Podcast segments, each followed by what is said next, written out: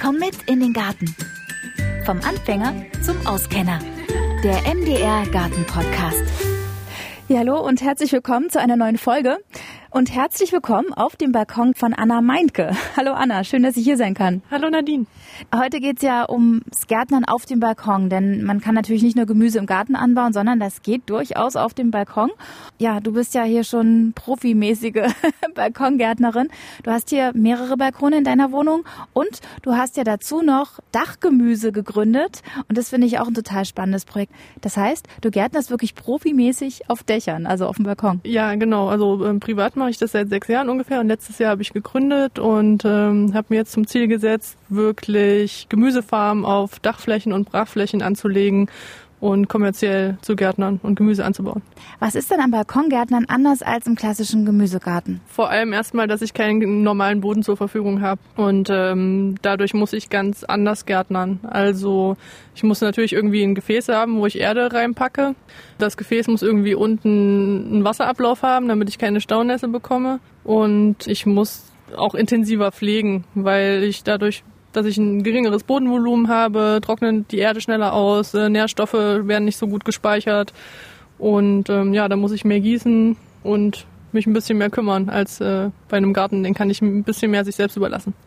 Das heißt, Balkongärtnern erfordert einfach ein bisschen mehr Pflege. Ja, genau, würde ich sagen. Aber das Praktische ist ja, dass der Balkon direkt an der Wohnung dran ist und ich einfach morgens oder nachmittags mal kurz fünf Minuten auf dem Balkon kann, das erledigen und dann bin ich fertig. Und ich muss nicht extra irgendwie in den Garten fahren oder laufen, der weit weg ist. Welche Voraussetzungen würdest du sagen, braucht man, um auf dem Balkon richtig gut zu gärtnern? Die meisten haben ja nur Blumenkästen, da sind ein paar Blumen drin, aber da kann man ja auch Gemüse reinmachen. Also was braucht's da so an Grundstruktur erstmal? Ja, eigentlich brauchst gar nicht viel. Der kleinste Garten ist ein Blumentopf und äh, mit dem Blumentopf geht's los. Also ich kann auch in einem kleinen Topf schon Gemüse anbauen oder Kräuter, Salate. Ne? Die brauchen nicht viel Wurzelraum. Die gehen auch in den klassischen Balkonkästen super. Ein bisschen Licht wäre natürlich schön. Also so ein kompletter Nordbalkon, da wird's schwierig. Da gibt's nicht mehr ganz so viel, ähm, was dann noch wächst. Und ja, ansonsten ja, du brauchst einen, einen Topf und Erde. Und weil du gerade schon die Ausrichtung des Balkons angesprochen hast, auf dem Nordbalkon, ja, da hast du wahrscheinlich nicht so viele Möglichkeiten. Aber kannst du sagen, dass es so Unterschiede gibt, welche Pflanzen ähm, je nach Balkonausrichtung Sinn machen und welche weniger Sinn machen? Ja, auf jeden Fall. Also es gibt ja Pflanzen, die, die mögen gerne pralle Sonne, Pflanzen, ähm, die kommen auch im Schatten klar grundsätzlich, die meisten mögen es eher sonnig oder halbschattig mit so komplett Schatten. Da gibt's nur wenige Sachen. Da würde ich jetzt Pflücksalate versuchen, sowas wie ein Winterpostelein oder so. Ein paar Wildkräuter, die auch im Schatten zurechtkommen. Und in der prallen Sonne, da Paprika, Auberginen, Chili, die, die mögen das natürlich gerne. Ne? Vielleicht als Faustregel, dass man sich das nicht immer im Einzelnen merken muss. Alles, was irgendwie so eine Frucht produziert, also wie eine Tomate, eine Paprika, alles, was irgendwie weiß ich nicht, fruchtig, aromatisch ist und rot, das, das braucht auch Sonne, um, um Aromen zu entwickeln. Und äh, das gehört auf einen Südbalkon. Und alles, was nur so Plattwerk entwickelt, wie jetzt Salate oder so, das kommt auch im Schatten gut zurecht. Oh, sehr schön, so kann man das auch eintakten. Und Zucchini macht man dann aber auch mit zum Fruchtgemüse. Genau, ja, so Zucchini, Kürbis, äh, Gurken, das würde ich auch mit zum sonneliebenden Fruchtgemüse zählen. Auch, auch Bohnen zum Beispiel, die mögen es auch gerne sonnig. Wie ist es mit Kohlarten? Bei Kohl, habe ich gesehen, hast du ja auch auf deinem Balkon. Genau, ja, der Kohl braucht, also der mag schon auch Sonne, aber das ist ein klassisches Wintergemüse und im Winter haben wir ja generell nicht so viel Sonne. Das ist auch eher kühler. Also den jetzt im Sommer im Schatten anzubauen, habe ich tatsächlich noch nicht ausprobiert, weil das, der kommt bei mir immer erst, zieht im Herbst erst ein, wenn das ähm, Sommergemüse schon so langsam vorbei ist. Und ähm, der hält auch den ganzen Winter über durch und treibt dann auch mit den ersten Sonnenstrahlen schon wieder aus.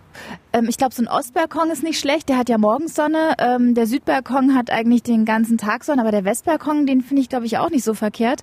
Da kann man bestimmt auch einiges machen, weil der hat ja dann ab Nachmittag recht viel Sonne. Ja, genau, das ist auch super für Pflanzen. Zu welcher Tageshälfte die jetzt die Sonne kriegen, ist, glaube ich, weniger wichtig. Hauptsache, sie haben ein paar Stunden Sonne am Tag. Und es gibt auch viele Pflanzen, die mögen das nicht den ganzen Tag in der prallen Sonne zu stehen, dann wird denen zu heiß, ne? Oder die trocknen zu schnell aus. Also so halb Schatten, einen halben Tag Sonne, das ist schon perfekt. Du hast ja den Vorteil, du hast sogar zwei Balkone. Genau, ich habe einen zu jeder Seite raus. einmal Südost und einmal Südwest Ausrichtung. Also habe ich auf dem einen vormittags die Sonne und auf dem anderen nachmittags die Sonne.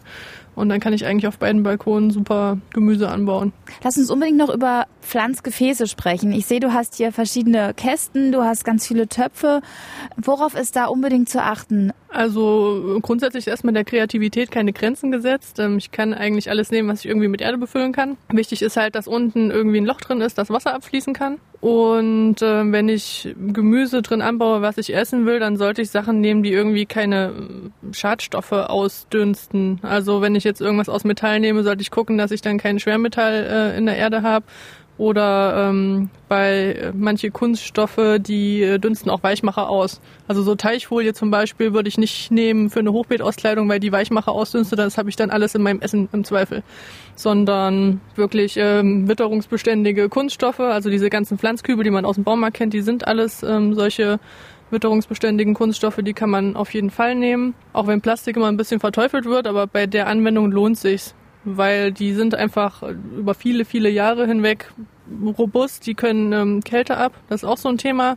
So Terrakotta-Töpfe oder Tontöpfe, die sind zwar schön, aber die halten keinen Frost aus. Also wenn du Pech hast, sprengen die dir im Winter auf, wenn die frieren. Und das ist natürlich schade, weil dann kannst du sie im nächsten Jahr wegschmeißen.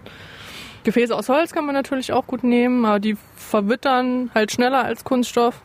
Ähm, die muss man dann wahrscheinlich so nach drei, vier Jahren austauschen. Und du hast Plastikkisten auf deinem Balkon. Das finde ich total spektakulär. Das sind solche, ja, so Kisten, die man aus dem ähm, Gemüsemarkt kennt, aus dem Supermarkt, wo das Gemüse drin gestapelt wird. Da hast du einfach ähm, dein, dein L reingefüllt. Fällt die da nicht raus? naja, also das sind ja nur so kleine Lücken. Ich glaube, ich habe am Anfang für die Erstbefüllung hatte ich das mit so einem Jutestoff ausgelegt. Der ist aber inzwischen verrottet. Und die Erde bildet ja mit der Zeit so ein eigenes Gefüge. Also die, die berieselt dann ja nicht mehr einfach durch, sondern das ist da schon äh, relativ fest drin. Und genau diese Gemüseklappkisten, die sind halt äh, total praktisch, weil ich die halt schnell mal umsetzen kann. Ich kann die auch stapeln. Also ich kann mir theoretisch auch einen, einen Hochbeet daraus bauen, einen, einen Gemüseturm oder die versetzt stapeln. Dann habe ich wie so ein bisschen vertikales äh, Beet. Und wenn ich sie mal nicht mehr brauche, dann leere ich sie aus, klappe sie zusammen und stelle sie in den Keller. Das ist sehr praktisch, das finde ich gut. Und du hast gesagt, Hochbeet, ja, absolut, ne? Das kann man natürlich sich auch auf den Balkon stellen, so ein kleines Hochbeet. Ein kleines, genau, weil also auf dem Balkon haben wir natürlich noch ein Thema, das ist die Traglast. Also ich kann hier nicht unbegrenzt äh, große Hochbeete auf dem Balkon stellen oder äh, ein Planschbecken, das wird dann schnell zu schwer. Also in Deutschland, die Balkone, die haben meistens so eine Traglast von 300 bis 400 Kilo pro Quadratmeter. So viel kann ich da draufstellen. Und wenn ich ein klassisches Hochbeet nehme, bin ich da ganz schnell drüber. Das, was ich auf dem einen Balkon habe, das ist nur ein halbhohes Hochbeet. Also das steht auf Stelzen und ist dann nur ab der Hälfte mit Erde befüllt, weil das sonst zu schwer wäre. Gut, dass du sagst, das habe ich gar nicht gewusst. Also so von der Größe zur Orientierung wie so ein großer Blumenkübel, einfach auf Stelzen. So ein Meter vielleicht, ein Meter mal 50 vielleicht. Genau, ja. Also es sollte auf ähm, gar keinen Fall mehr als irgendwie 500 Liter Erde auf einem Quadratmeter sein. Okay, also ist darauf unbedingt zu achten. Ein super Pflanzgefäß noch, was ich sehr gerne verwende, sind Pflanzsäcke. Weil, also die sind auch für Wurzelgemüse total praktisch. Ist einfach nur irgendwie so ein, so ein, das ist auch aus einem Kunststoff zwar, aber der ist auch sehr witterungsbeständig. Und den fülle ich einfach mit Erde und da kann ich super Wurzelgemüse, da kann ich Kartoffeln drin anbauen und Pastinaken und Karotten und also alles, was man sich so vorstellen kann an Wurzelgemüse, das wächst da drin super. Und wie handhabst du es da mit der Staunässe? Läuft das unten durch? Ja, die sind wasserdurchlässig, genau, das läuft unten raus, das Wasser. Hm? Denn wenn ich jetzt auch an meinen Balkon denke, mein größtes Problem ist, dass das Wasser da einfach nicht richtig abfließt. Selbst wenn ich ähm, einen Topf habe mit einem Untersetzer, bei dir steht jetzt ja auch das Wasser drin. Ist das Absicht? Ja, also gerade im Sommer finde ich das ganz praktisch, wenn die Untersetzer mit Wasser voll sind, weil du so immer noch einen Wasserspeicher hast für die Pflanzen. Und in den Kübeln ist unten immer noch mal irgendwie eine Drainageschicht drin, also irgendwie ein Kies oder Lavamulch oder irgendwas, was, was grobporig ist, dass sich da die Nässe nicht so staut. Und ähm, dann kommt erst die Erde drauf und dadurch ist es anscheinend okay. Also meine Pflanzen kommen damit gut klar. Und welches Substrat macht man dann drauf? Ganz normale Bioerde oder normale Erde, Kompost? Ja, die Erde ist eine Wissenschaft für sich. Ne? Also ähm, ja, da kann man sich, glaube ich, auch viel verrückt machen. Gerade wenn man jetzt im Baumarkt gibt es ja inzwischen auch irgendwie eine Auswahl von 100 verschiedenen Erden. Für jedes Gemüse gefühlt eine eigene Erde. Klar hat jedes Gemüse irgendwie ein Optimum, aber für einen Hobbygärtner äh, muss man sich mit sowas, glaube ich, nicht beschäftigen. Also man nimmt einfach eine Gartenerde oder eine Hochbeeterde oder eine Kübelerde, egal, eins davon. Am besten aber eine Bioerde, bitte, ähm, die torffrei ist, damit ähm, keine Torfe unnötig abgebaut werden dafür. Und genau in den Kübel unten ein Loch rein, wenn noch keins drin ist. Eine Handbreit ungefähr ähm, Kies oder Lavamulch, irgendwas grobkörniges da drauf die Erde und dann kann es losgehen mit Aussehen oder Auspflanzen. Und wie handhabst du das mit der Menge? Weil ich meine, klar, im Beet habe ich natürlich wahnsinnig viel Platz. Da kann ich ja säen ohne Ende, so eine ganze Tüte leer machen. Das ist hier nicht. Wie kalkulierst du denn hier den Platz? Weil in einem Palmkohl oder so oder auch Kohlrabi, da braucht ja einen gewissen Pflanzabstand. Kriegt dann jede Pflanze bei dir ihren eigenen Topf? Das kommt drauf an, was es ist. Genau, also so eine Kohlpflanze, die kriegt alleine einen Topf, beziehungsweise nicht ganz alleine. Ich bin ja ein großer Fan der Mischkultur. Also bei mir hat eigentlich jede Pflanze auch immer einen Partner mit im Topf. Und ähm, bei so Kohlpflanzen, da kann man immer gut äh, was unterpflanzen, sowas wie Spinat oder Salat, der irgendwie ein bisschen den Boden bedeckt. Und dadurch kann man die, den Platz in den Kübeln auch gut ausnutzen, indem man irgendwie versetzt pflanzt, mehrere Etagen quasi nutzt. Also ein schönes Beispiel ist immer hier mein, mein Rankgitter, da wachsen halt an dem, an dem Rankgerüst die Bohnen hoch, äh, die Stangenbohnen im Sommer. Das sind gleich ein schöner essbarer Sichtschutz zum Nachbarn. Ähm, davor kannst du Tomaten noch setzen und unterhalb von den Tomaten wachsen dann noch irgendwie Salate oder auch Spinat. Und so hast du irgendwie drei Etagen zum Ernten und den Platz im Kübel optimal ausgenutzt. Das heißt, du mulchst im Prinzip indirekt, schattierst manche Pflanzen und schützt die Töpfe vor Austrocknung durch eine, eine Mehrbepflanzung. Ja, genau. Also ich, das ist ja eigentlich die beste und natürlichste Art zu mulchen, indem ich einfach eine dauerhafte Bepflanzung äh, in der Erde habe wenn ich das nicht hinkriege, dann nutze ich halt auch irgendwie ähm, Stroh, Heu, Sägespäne, was ich halt so in die Finger kriege, um die Erde zu bedecken. Also es ist irgendwie ganz wichtig, damit der Boden nicht so schnell austrocknet, ähm, um Unkräuter zu unterdrücken und ähm, auch um das Bodenleben irgendwie aufrechtzuerhalten. Weil das ist auch nochmal so ein Schlüssel für einen, einen fruchtbaren Boden. Man will ja natürlich nicht jedes Jahr jetzt losgehen und hier die 20 äh, Kübel ausleeren und wieder neue Erde kaufen, äh, sondern ähm, will, dass die Erde, dass man die über viele Jahre nutzen kann. Und äh, dafür ist es halt wichtig, dass sich ein Bodenleben entwickelt und dass der Boden immer bedeckt ist oder dass immer was drin wächst, dass der nie komplett austrocknet. Das ist interessant, wenn man denkt irgendwie immer, ja, Bodenleben. Bodenleben eigentlich ja nur im Garten, aber das ist ja Käse. Das funktioniert genauso gut im Topf, ja. Genau, also ähm, im Idealfall wühlst du in deinem Kübel und findest da einen Regenwurm, dann ist es gute Erde. Wie ist es eigentlich mit dem Bewässern und dem ja, Schutz vor Austrocknen? Weil so ein Topf, der trocknet doch schneller aus als der Boden im Garten, oder? Ja, genau, auf jeden Fall. Einfach weil das Erdvolumen kleiner ist, dann trocknet der schneller aus. Und also hier siehst du schon noch die Schläuche hängen. Hier habe ich so eine Tröpfchenbewässerung. Das funktioniert mit so einer kleinen Tauchpumpe. Das heißt, ich mache irgendwie eine, eine große Tonne voll mit Wasser. Da hängt eine Tauchpumpe drin und die hat eine Zeitschaltuhr und ähm, lässt dann einmal am Tag ein bisschen Wasser durchlaufen. Ähm, das geht auch, wenn man keinen, also keinen Wasseranschluss hat, ne, indem man sich halt irgendwie ein Wasserreservoir auf den Balkon stellt. Ähm, Stromanschluss braucht man auch nicht zwingen. Da gibt es auch Möglichkeiten mit Solar, das zu betreiben, diese Tauchpumpe, so man da autark ist und ja, ansonsten im Sommer muss man eigentlich jeden Tag gießen, sonst ähm, vertrocknet einem das ziemlich schnell. Und weil du ja auch mit äh, Mischkultur arbeitest, musst du natürlich auch wissen, wer welche Pflanze was genau braucht. Stichwort Starkzehrer, Schwachzehrer, Mittelzehrer. Wie ist denn das mit Düngen auf dem Balkon? Wenn du sagst, du musst mehr gießen, musst du vielleicht dann auch mehr düngen oder ist das egal? Mit Nährstoffen ist es genauso wie mit Wasser. Dadurch, dass du weniger Erdvolumen hast, werden auch die Nährstoffe schneller ausgewaschen oder nicht so gut gespeichert. Und also ich, es gibt immer einmal im Jahr eine Frühjahrskur für alle Kübel. Ähm, die bekommen ein paar Schafswollpellets und ein bisschen Urgesteinsmehl und äh, ein bisschen Kompost. Das wird dann immer unter die Erde gemischt. Ähm, dann haben die erstmal einen guten Start ins Jahr. Und bei Starkzehrern wie Tomaten und so, die kriegen dann in der Wachstumsphase immer nochmal irgendwie einen, einen Biodünger. Also entweder so ein Langzeitdünger, das sind auch so verpresste Pellets, oder ein Flüssigdünger, wenn es dringend ist. wenn es dringend ist, das sieht man dann, wenn sie nicht mehr wachsen können. Ja, tatsächlich sieht man ja dann, dass sie nicht mehr weiter wachsen, beziehungsweise dass sich dann, dann sehen die halt einfach ungesund aus, dann ist die Blattfarbe irgendwie nicht mehr so, so saftig grün oder so, dann merkt man, okay, da fehlt was, da, da müssen wir jetzt mal nachhelfen. Und wie ist das eigentlich mit Schädlingen auf dem Balkon? Hat man die hier oben auch? Ich meine, du wohnst jetzt hier unterm Dach? Ja, na klar, also ich habe mal gelesen, äh, wenn man einen Garten ohne Schädlinge hat, dann ist er nicht Teil des Ökosystems. Und ähm, auch hier gibt es äh, Schädlinge. Ich greife da aber relativ wenig ein. Also man hat meistens so im Juni rum, dann kommt immer die große Blattlausplage. Und ähm, dann dauert es aber meistens nicht lange, dann kommen die Marienkäfer auch und fressen die Blattläuse auf und dann hat sich das wieder erledigt. Ähm, die meisten Pflanzen können das ganz gut ab. Was macht mir noch Sorgen? Achso, ja, letztes Jahr hat mich richtig genervt die weiße Fliege. Die war überall im Kohl drin und die Kohlweißlingsrauben, die haben den Kohl teilweise bis auf die Blattadern runtergefressen.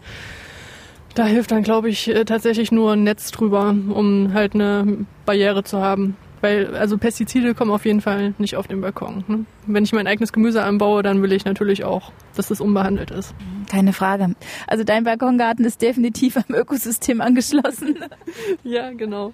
Aber dafür gibt's ja auch viele äh, schöne Bewohner, die vorbeikommen. Also wichtig ist natürlich auch Nützlinge anzuziehen, die die Schädlinge dann vertreiben. Zum Beispiel da ein kleines Insektenhotel stehen oder indem man halt so, so äh, welke Stängel stehen lässt. Das sind auch irgendwie gute Lebensräume für Insekten. Und so kann man sich auch ein paar Nützlinge ziehen, die dann die ähm, Schädlinge vertreiben oder aufessen. Das geht also auch auf dem Balkon. Ich bin echt erstaunt. Und du hast Kaffeesatz hier in deinem Topf. Den nutzt du auch als Dünger? Ja, genau. Also der Kaffeesatz, der fliegt nicht in Müll, sondern fliegt immer in die Kübel. Und äh, so ist auch ein bisschen Nährstoffnachschub immer gleich da. Zum Beispiel versuche ich auch immer alles von meiner Ernte zu verwerten. Also wenn ich jetzt eine Karotte vom Balkon ernte, dann esse ich auch das Karottengrün. Ne? Also so, wir machen Möhrengrünpesto da draus oder schmeißt es mit in die Suppe oder sowas. Oder vom Kohlrabi, da werden auch die, kann man die Blätter auch mit essen. Und also wenn man, wenn man das selber gezüchtet hat, ähm, hat man ja einen ganz anderen Bezug dazu. Ne? Dann ähm, weiß man ja, wie viel Arbeit darin steckt und hat da einen ganz anderen Wert und versucht dann natürlich alles zu verwenden. Und wenn ich jetzt Tomaten ausgeize zum Beispiel, die Geiztriebe, die lege ich auch direkt auf den Boden wieder, damit der Boden bedeckt ist und direkt was ähm, zurückgeführt wird. Und dann zersetzt sich das von selbst. Genau, so ist es, ja. Echt schön, gute Idee.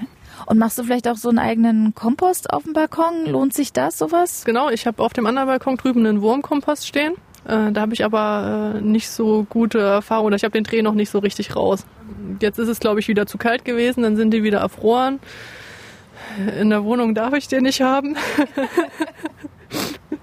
also theoretisch kann man diesen Wurmkompost auch in die Wohnung stellen und äh, da seine Bioabfälle reinpacken und die Würmer ähm, zersetzen das halt ähm, zu Wurmhumus. Also Wurmhumus ist äh, super toll und fruchtbar, um die Erde aufzubessern. Und das ist aber so ein bisschen eine Wissenschaft für sich, weil man, äh, die Würmer brauchen immer so ein perfektes Milieu, perfekter pH-Wert, dann darf man die nicht zu viel füttern, nicht zu wenig und äh, wenn man da irgendwie ein was falsch macht, dann büchsen die mal aus und kriechen dann durch die Wohnung und äh, spätestens dann ist der Zeitpunkt gekommen, wo der Wurmkomposter dann nach draußen ziehen muss. Das Wurmmalheur. Schön. Aber Wurmkompost, das finde ich auch ein total spannendes Thema. Ich glaube, dazu mache ich auch irgendwann mal noch eine extra Folge. Hast du eigentlich auch Blumen dein, auf deinem Balkon oder sagst du, nee, das ist ja alles nur für Kohlrabi und meine anderen Gemüse? Äh, ja, tatsächlich kommen die ein bisschen zu kurz. Also man kann natürlich gerne auch äh, eine Mischkultur aus Blumen und Gemüse machen. Ne? Also man muss auf das Schöne nicht verzichten. Ähm, ich habe eigentlich so gut wie keine Blumen, wenn dann welche, die ich auch essen kann oder irgendwie anders nutzen. Also so Ringelblumen und Borretsch sind schon mal dabei. Also essbare Blüten, die man mal in Salat mitpacken kann oder im Sommer in den Cocktail. Die dürfen her, aber ich habe eigentlich keine Pflanzen, die man nicht irgendwie nutzen kann. Wie ist denn das eigentlich, Anna, mit ähm, Obst auf dem Balkon? Was geht denn da? Also Beerenobst geht auf jeden Fall. Also ich habe da zum Beispiel eine Himbeere oder Erdbeeren, ganz klassisch.